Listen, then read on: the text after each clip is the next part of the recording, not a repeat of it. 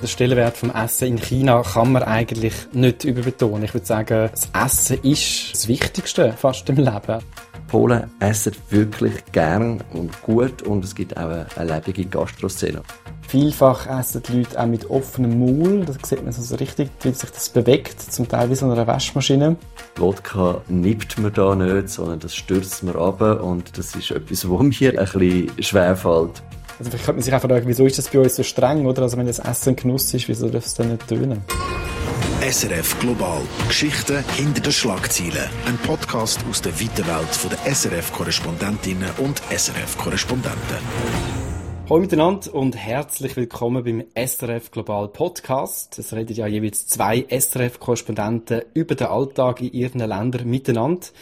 Ich bin der Martin Aldravandi und ich wohne in Shanghai und berichte von da aus über China und über ganz Nordostasien. Und ich bin der Roman Fillinger, ich bin SRF Osteuropa-Korrespondent, ich lebe in Warschau. Und heute können wir eigentlich nur hoffen, dass ihr etwas im Magen habt, weil sonst dürft euch bald das Wasser im Mund zusammenlaufen. Es geht nämlich ums Essen. Essen hat in Polen und in China einen hohen Stellenwert und wir müssen die beiden Esskulturen ein bisschen vergleichen und schauen, was die polnische Küche und die chinesische Küche so ausmacht, ob es vielleicht sogar Gemeinsamkeiten gibt. Aber äh, zuerst die Frage, Martin, gibt es überhaupt eine chinesische Küche. Ja, genau, das ist der Punkt. Also bei China reden wir ja von einem riesigen Gebiet von unterschiedlichsten Klimazonen, minus 30 Grad im Norden bis zu tropischen Temperaturen ganz im Süden. Wir reden von 1,3 Milliarden Menschen. Da gibt es ganz verschiedene Kulturen und eben auch ganz viele verschiedene Esskulturen und Küchen.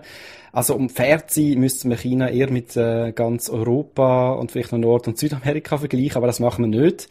Das heißt, ich kann wirklich nur auf ein paar ganz einzelne Gerichte äh, und Gegenden wirklich eingehen, muss mich ein bisschen beschränken. Und darum vergleichen wir jetzt einfach einen Teil von der chinesischen Küche mit der Küche von Polen. Und äh, Roman, apropos Polen, da denke ich momentan vor allem auch an Krieg in der Ukraine. Ja, klar. Das ist das ganz große Thema da. Es gibt Hunderttausende von Flüchtlingen, die allein nach Polen gekommen sind, viele auch in, nach Warschau. Der Krieg in der Ukraine, der dominiert da alles, er dominiert Medien, dominiert Gespräche, ähm, meine Arbeit auch. Und wir haben uns ja auch überlegt, ob man überhaupt kann über Polen und Essen reden, jetzt, wo es politisch so dramatisch ist. Aber wir haben uns dann dafür entschieden, weil es erstens natürlich Essen gibt, trotz der Flüchtlinge. Es gibt auch ein normales Leben, wo auch da in Warschau zum Beispiel weitergeht, trotz dem Krieg im Nachbarland. Und manchmal braucht es ja auch ein Kontrastprogramm zu diesen äh, ganzen Kriegsgräuel, zu diesen traurigen Flüchtlingsgeschichten. Und was dazu kommt, der Krieg in der Ukraine macht da zu Polen auch vor dem Essen nicht halt. Es gibt das polnische Nationalgericht, das sind Pierogi, das sind so halbmondförmige äh, Teigtaschen, die gibt's in allen möglichen Variationen. Es gibt sie salzig, es gibt sie süß, es gibt sie kocht, backen. Und es gibt eine Variante, die heißt Pierogi Ruski. Das ist eine Variante mit äh, Herdöpfel und mit Hüttenkäse. Und die heißt inzwischen nicht mehr Pierogi Ruski auf vielen Ort, sondern viele Restaurants haben die Pierogi jetzt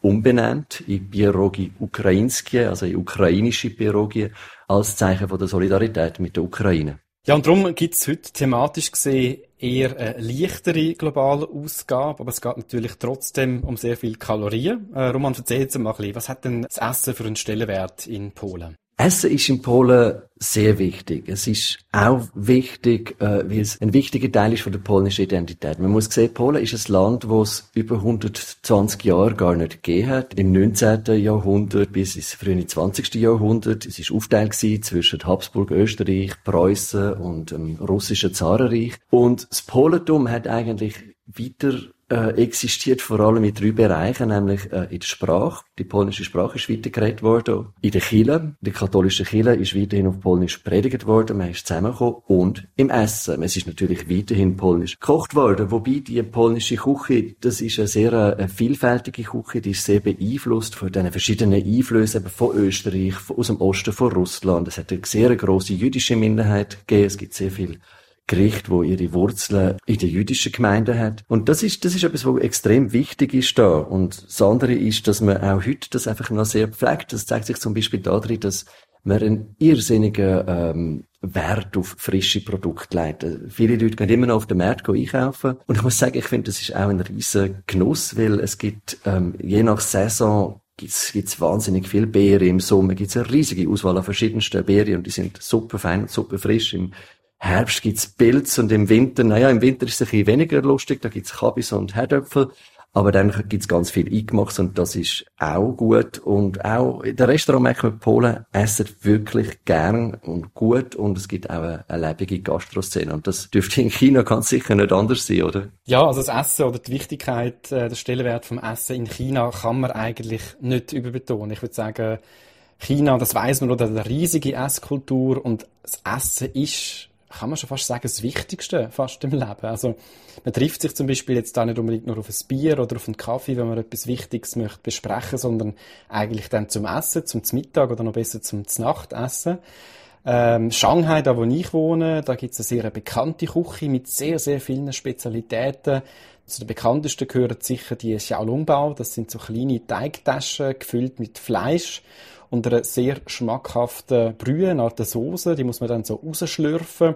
Und zwar richtig rausschlürfen, weil sonst tropft alles auf den Teller oder noch schlimmer auf den Boden. Hm. Äh, und dann gibt's äh, eben noch ganz viele andere Köstlichkeiten. Da die Küche ist eher süßlich ähm, in Shanghai, unterscheidet sich auch noch sehr, sehr stark von anderen Regionen. Und ganz wichtig da ist auch, Zutaten müssen frisch sein. Also viele gehen fast täglich posten, am äh, ersten auf den Markt wo man ähm, wirklich sicher kann sein, dass alles frisch ist. Und zum Beispiel jetzt, wo es an vielen Orten einen Lockdown gibt, auch in Shanghai, da kommen die Leute vorbei, also bis vor Tor von dieser Siedlung, wo jeweils abgeschlossen ist. Und da kann man seine Essensbestellungen, zum Beispiel Gemüse und Fleisch, aufgeben. Und dann wird dann das geliefert sozusagen als Tor, also dass die Leute wirklich das äh, frisch haben. Also bei mir ist es so, ich habe dann immer so ein bisschen sehr europäisch oder sehr schweizerisch äh, viel eingekauft und eingefroren, mhm. aber das ist für die Leute da, also vor allem für so Familien ähm, und die wirklich auch so ein stolz sind aufs Essen, ist das wirklich, wirklich keine richtige Option. Und da könnte man vielleicht raus, ich selber koche eher wenig und chinesisch kochen sowieso nicht, weil das ist extrem, extrem aufwendig, auch dass es dann gut ist und es ist vor allem auch günstiger also, und, und, und besser, wenn ich auswärts esse, da in, in Shanghai oder mir das Essen liefern lasse. Chinesische Küche heisst ja in Europa oft einfach Frühlingsrollen, es heißt Poulet süß-sauer und bratene Nudeln. Wie viel hat das zu tun mit dem, was du isst in China? Ja, das gibt's schon auch. Also das wird jetzt nicht irgendwie in Abrede stellen. Das ist einfach ein ganz, ganz kleiner Teil von der chinesischen Küche und häufig wird eben im Westen das ganze chinesische Essen auf das irgendwie zusammen oder abgebrochen, oder? Ähm, und dann wird ja das Essen im Ausland, im Westen ja auch so ein bisschen auf die lokalen Geschmäcker angepasst. Das heißt, es gibt immer wieder Leute, oder früher, wo mich die Leute noch besuchen, also vor Covid, hat es auch Leute gegeben, die gesagt haben, also ich würde jetzt gerne mal so eine Frühlingsrolle probieren, warum gibt's da? Oder keine Ente, süß, sauer. Und dann äh, habe ich jeweils müssen erklären, dass es äh, noch viel, viel Feines natürlich gibt. Eben, je nach äh, Region ist es sehr unterschiedlich, eben in Shanghai gibt es viel Fisch, oder? Wir in der Nähe vom Meer sind. Meeresfrüchte in Südchina, zum Beispiel in Guangdong oder auch bei Hongkong, da ist das Essen sehr, sehr raffiniert, noch aufwendiger zubereitet als da bei uns in Shanghai. Zum Beispiel Dim Sum, das kennen vielleicht verschiedene Leute bei uns. Das sind dann so kleine Köstlichkeiten mit allem Möglichen, äh, wo man selber fast nicht kann zubereiten, weil das so kompliziert ist. Dann eher simpler ist es in Nordchina. Das ist dann schon fast an der Grenze zum Beispiel zu Russland. Da ist es dann eher deftig. Auch sehr viel mit Teig. Also viel mehr mit Teig als mit Reis. In Südchina ist mehr mit Reis und im Norden mehr mit Teig. Und dann im Westen, Sichuan, das kennen vielleicht viele auch, das ist dann wieder sehr, sehr scharf und eher trocken. Und die Liste, die könnte man dann noch sehr, sehr lang weiterführen.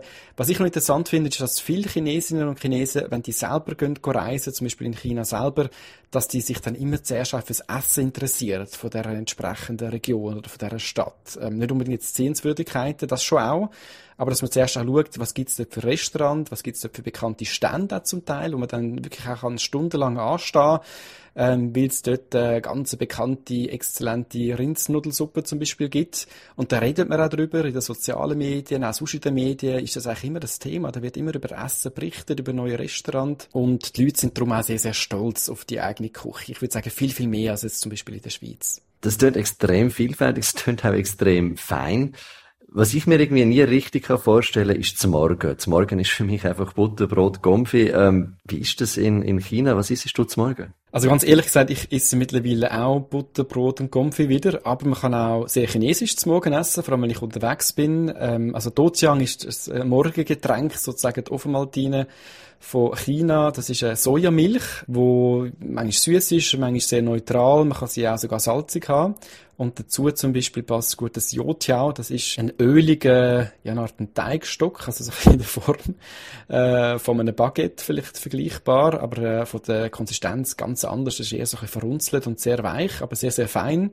Dann gibt's äh, Balzen, das sind eher so äh, dämpfte Teigklöße. Oder man kann auch, je nach Ort, natürlich auch Nudeln dazu essen, mit verschiedenen Sachen dazu. Und es ist eigentlich so je später man aufsteht, natürlich, desto reichhaltiger ist es zum Morgen. Das ist ja bei uns auch so. Also zum Beispiel, wenn jetzt irgendwie um 6, 7 schon los muss, dann ist die Person normalerweise jetzt nicht wahnsinnig viel zum Morgen. Und dann gibt es eben Leute, jetzt wie auch ich, die morgen auch einen Kaffee trinken. Das ist sowieso jetzt in Shanghai oder in Peking auch überall möglich. Also es gibt auch viel so Kaffee to go. Das hat sich sehr verbreitet. Wenn du sagst, Kaffee trinken ist möglich, Machen es die Leute dann auch, oder ist das mehr so eine städtische, urbane Hipster-Schicht, die das macht? Zum einen ja, es ist sehr eine Hipster-Angelegenheit für die, die möchten irgendwie ein äh, Soja-Latte mit extra oder weniger geschäumter Milch und irgendwie Single-Origin-Bohnen und weiter. Das gibt's da alles auch, vor allem in Shanghai.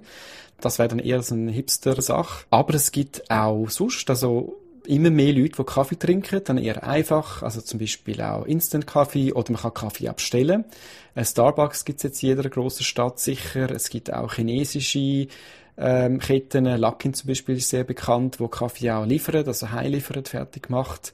Das hat sich extrem ausbreitet. Aber was mir auch noch aufgefallen ist, ähm, dass für viele Leute Kaffee immer noch so ein bisschen als Luxusprodukt auch gesehen wird. Dass man zum Beispiel am Morgen gleich irgendwie einen Tee oder einen Doziang trinkt und vielleicht am Nachmittag einen Kaffee oder wenn man irgendwo angeht, das ist etwas Spezielles. Und je nachdem ist dann der Kaffee da, vor allem in Shanghai auch sehr, sehr teuer. Also da kann ich zum Teil, eben wenn es ein Hipsterladen ist, sowieso, aber sonst ein Kaffee für, äh, was, 50, nein, sagen wir 40 Renminbi, was sind das? Ja, das sind schon so 5, 6 Franken trinken und dann ist vielleicht das doppelt so teuer wie mein Nudel zum Mittag. Wow. Also das ist dann zum Teil schon auch so, ja.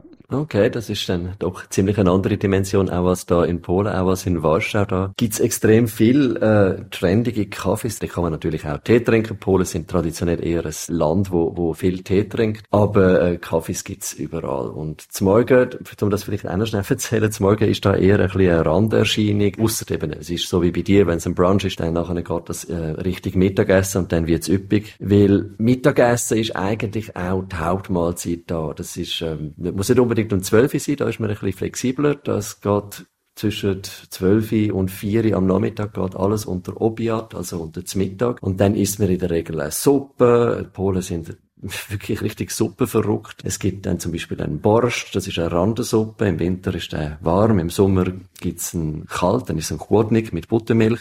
Oder es gibt einen Schurek, das ist so eine Suppe mit gesührtem Roggenmehl, wo je nachdem sogar in einem ausgehöhlten Brot serviert wird mit Würstchen und Ei, also eher ein bisschen auf der deftigen Seite. Und wenn die Suppe dann mal durch ist, dann gibt's einen Hauptgang. Das ist auch das, ist traditionell recht fleischlastig. Da gibt's zum Beispiel Ente mit Äpfel oder es gibt Scheberka, das sind so Spare Ribs. Oder je nachdem, vor allem im Norden, also gegen die Ostsee zu, gibt's dann auch Fisch. Auf x verschiedene Arten natürlich. Und dazu gibt's in der Regel Surufka, das ist so ein eingemachtes Salat aus Kabis und Rüebli. Und das ist, muss ich ehrlich gesagt sagen, das, was mir eigentlich am meisten fehlt, manchmal aus der Schweiz, so einen kleinen, frischen Menüsalat, weil das ist da eben meistens so ein bisschen eingemacht und ein bisschen süßlich und das ist schon fein, aber irgendwie, irgendwie halt nicht ganz so frisch. Ist man dann eigentlich in China Salat? Das ist mir gar nicht so klar. Ja, also das ist eher etwas Modernes. Ähm, also jetzt kann man es natürlich auch überall kaufen, aber Salat, vor allem Sachen, die nicht kochen oder dünstet oder irgendwie gebrötelt oder verarbeitet sind, da ist man eher vorsichtig. Viele sagen auch chinesische Touristen, die irgendwie im Westen unterwegs sind, die sagen, ah, die Westler oder die Schweizer, die essen irgendwie alles kalt, irgendwie einfach kalter Salat, kaltes Brot, das ist alles schrecklich. Ich freue mich, wenn ich zurück bin und kann dann wieder eine warme Suppe essen oder eine heiße Suppe.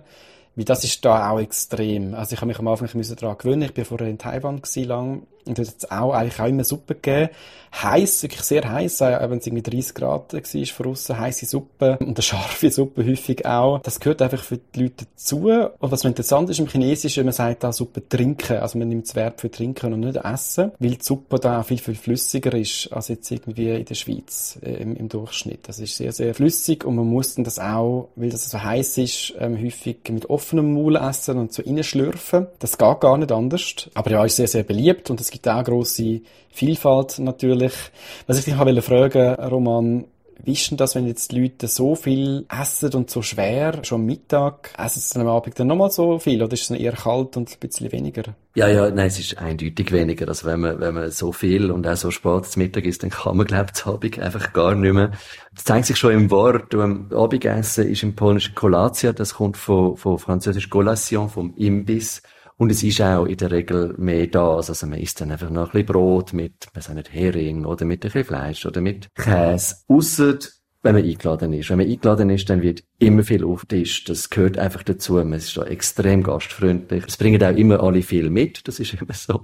Manchmal, manchmal habe ich das Gefühl, wenn wir Leute einladen, da, wir haben nachher fast mehr Vorräte im Haus als voran, weil die Leute dann irgendwie, weiß auch nicht, Mandeln mitbringen und ein Dessert mitbringen und ein Wein mitbringen und je nachdem noch einen Schnaps mitbringen und etwas eingemacht von der Großmutter und dann weiss man nämlich gar nicht so recht, ja, soll man das jetzt alles auch noch auftischen, nachdem wir natürlich auch schon gekocht haben und auch üppig äh, gekocht haben. Ganz, ganz besonders üppig ist es auch Weihnachten. Äh, ist ein wichtiges Fest natürlich da im katholischen Polen und es ist ein Fest, wo viel gegessen wird. Es gibt traditionell zwölf verschiedene Gerichte an Weihnachten, für jeden Apostel eins, ja.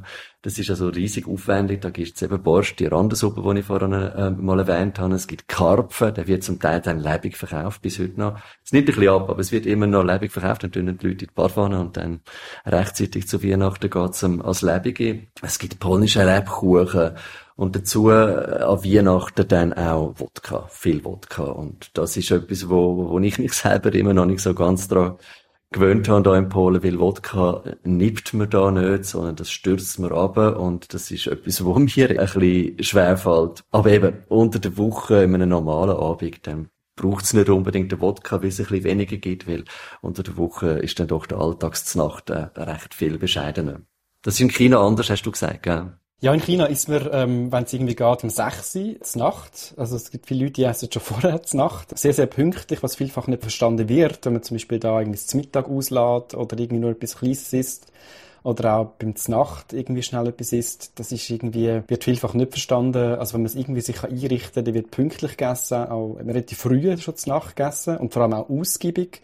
Es gibt extrem viel Verschiedenes. Wenn man eingeladen ist, sowieso, dann wird eigentlich immer mehr auftischt, dass man das könnte aufessen auch zum zeigen, das hat auch mit Gastfreundschaft zu tun, auch zum zeigen, dass man irgendwie das vermag und dass man einem das auch gönnt, oder? Also jetzt, wenn jemand wirklich alles wird aufessen äh, von dem, was man angeboten hat, dann ist das irgendwie für den Gastgeber, für die Gastgeberin so ein bisschen peinlich, zumindest sehr unangenehm. Und wenn man selber isst, ja, es ist auch wichtig, dass man einfach auch verschiedene, wie soll ich sagen, verschiedene Gerichte hat. Also nicht jetzt einfach jeder hat seinen eigenen Teller, sondern ähm, ganz viele verschiedene Gerichte mit auf dem Tisch. Und da kann man dann so nehmen, da gibt es Sachen, die fein sind, äh, die man gerne hat, aber nicht gerne haben, äh, andere die ich weniger gerne habe. Ich habe sicher alles ausprobiert. Eben Nudeln habe ich zum Beispiel gern. Ähm, es gibt alle möglichen Sachen aus Tofu. Ähm, ich könnte mir jetzt da gar nicht alles aufzählen. Und das ist natürlich auch ein anderer Tofu, vielleicht, als man aus der Schweiz kennt, sondern wirklich sehr mit verschiedenen Konsistenzen, von salzig bis süß, bis scharf, bis zum Dessert. Das ist einfach wie so ein Grundnahrungsmittel oder so ein Grundelement, wo man ganz viele Sachen daraus machen. Dann gibt's auch zum Teil ein bisschen exotischere Sachen, viel Innereien immer noch. Ich habe da am Anfang alles probiert, sicher, äh, von Frosch, Hühnerfüße, Schlange ist, glaube ich, das Einzige, was ich nie gegessen habe. Und ich glaube, das ist auch etwas Wichtiges da. Also die Leute probieren gerne auch neues Zeugs aus, eben diskutieren dann darüber, von der Konsistenz, Geschmäcker, ob sie das gerne haben oder nicht. Ja, es ist wie einfach etwas sehr, sehr Wichtiges. Das Essen ist etwas sehr Zentrales. Und wenn da alle so zusammen unter den Tisch sitzen und reinlangen, ich meine, das gibt ja dann wahrscheinlich auch recht andere Essmanieren. Mir hat eine Bekannte mal gesagt, sie könne in China fast nicht essen, weil es einfach fast schlecht werde von den Geräuschen. Ist das etwas, was dir auch passiert? Also Geräusche habe ich mittlerweile mich gewöhnt. Man darf zum Beispiel rülpsen und das mache ich zum Teil auch schon. Ich muss mich dann wieder wahrscheinlich umorientieren, wenn ich dann zurück in der Schweiz bin. Also jetzt nicht laut rausrülpsen. Das kann ich mir richtig schwer vorstellen. Nein, aber einfach zum Beispiel so ein bisschen, einfach so ein leichter Rülps oder so, das ist okay. Vielfach essen die Leute auch mit offenem Maul. Da sieht man so richtig, wie sich das bewegt. Zum Teil wie so eine Waschmaschine. Oder schwätzen beim Essen. Jetzt am Boden spucken beim Essen habe ich jetzt schon länger nicht mehr gesehen. Das gibt's aber schon auch. Vor allem auch noch in ländlichen Regionen, dass man einfach so Knöchel rausspeuzt während dem Essen entweder auf den Tisch zum Teil oder einfach dann, wenn es ein bisschen besser ist, am Boden. Das sind wirklich ganz andere Manieren, aber das ist nicht böse gemeint. Also ich dürfte ja das auch. Es ist wie einfach eine andere Einstellung und das mit dem Mund zu essen und ruhig sein, das haben ich das so gelernt, oder? Von klein auf. Und ich habe das Gefühl, das ist einfach normal und alles andere ist irgendwie frech oder irgendwie unanständig oder eben unerzogen. Und ich weiß auch nicht, warum das ist. Warum ist es eigentlich so, oder? Also vielleicht könnte man sich einfach fragen, wieso ist das bei uns so streng, oder? Also wenn das Essen Genuss ist, wieso darf es dann nicht tönen? Ja, das stimmt, das stimmt, das stimmt. Du hast vorhin noch gesagt, eben, es werde so, so viel auftischt und auch so viel Verschiedenes und meine, da haben auch nicht immer alle alles gängig. An, da bleibt aber häufig nach so einer Einladung oder nach so einem Essen bleibt auch einfach schlicht viel übrig auf einem chinesischen Tisch. Ja, und das ist in der Tat ist das ein Problem. Selbst bei einer Einladung, zum Teil auch wenn die Leute irgendwie auswärts essen gehen, dass irgendwie die Hälfte liegen bleibt, zum Teil sogar noch vom Teller, also man hat es auf den eigenen Teller tun oder die eigene Schale und isst es dann gleich nicht auf. Das ist etwas, wo ich mich bis jetzt nicht so recht daran gewöhnt habe und das ist auch etwas, wo die Regierung jetzt schon seit vielen Jahren versucht, irgendwie vorzugehen. Ähm, es gibt eine Werbekampagne, dass man muss den Teller leeren essen oder sollte Verschiedene Restaurants müssen zum Beispiel Kleber auf den Tisch äh, kleben, wo das drauf steht, mit so Slogans, äh, den Teller leer essen, das gehört sich oder das ist irgendwie zivilisiert. Und ich habe mit den Wirten und den Wirtinnen geredet und die haben sich dann so genervt und haben gesagt, also irgendwie der, der Kleber da von der Stadtregierung, das ist so hässlich, das äh, macht das ganze Dekor äh, kaputt, aber wir müssen gleich draufkleben. Und irgendwie äh, nützt das irgendwie zu wenig. Also vielleicht ist es ein bisschen besser geworden schon, das kann man sagen, als vor ein paar Jahren, aber die Leute, vor allem da in Shanghai, bestellen gleich immer mehr, anstatt dass sie dann mögen aufessen. Das ist vielleicht einfach irgendwie gewohnt, was sich so ein bisschen eingeschlichen hat und man sieht das Problem nicht. Okay. Ja, da in Polen, da, da dürfen wir aufessen. Aber was mir noch in den Sinn kam, ist, du hast vorhin äh, das Thema Regierung, kommunistische Regierung in China ja angesprochen und es gibt da in Polen auch noch so ein Erb von der kommunistischen Zeit. Das finde ich etwas sehr charmant. Und zwar sind das die sogenannten Milchbaren. Und jetzt gibt's dort zwar eigentlich kaum mehr Milch, das hat mit Milch nicht mehr viel zu tun.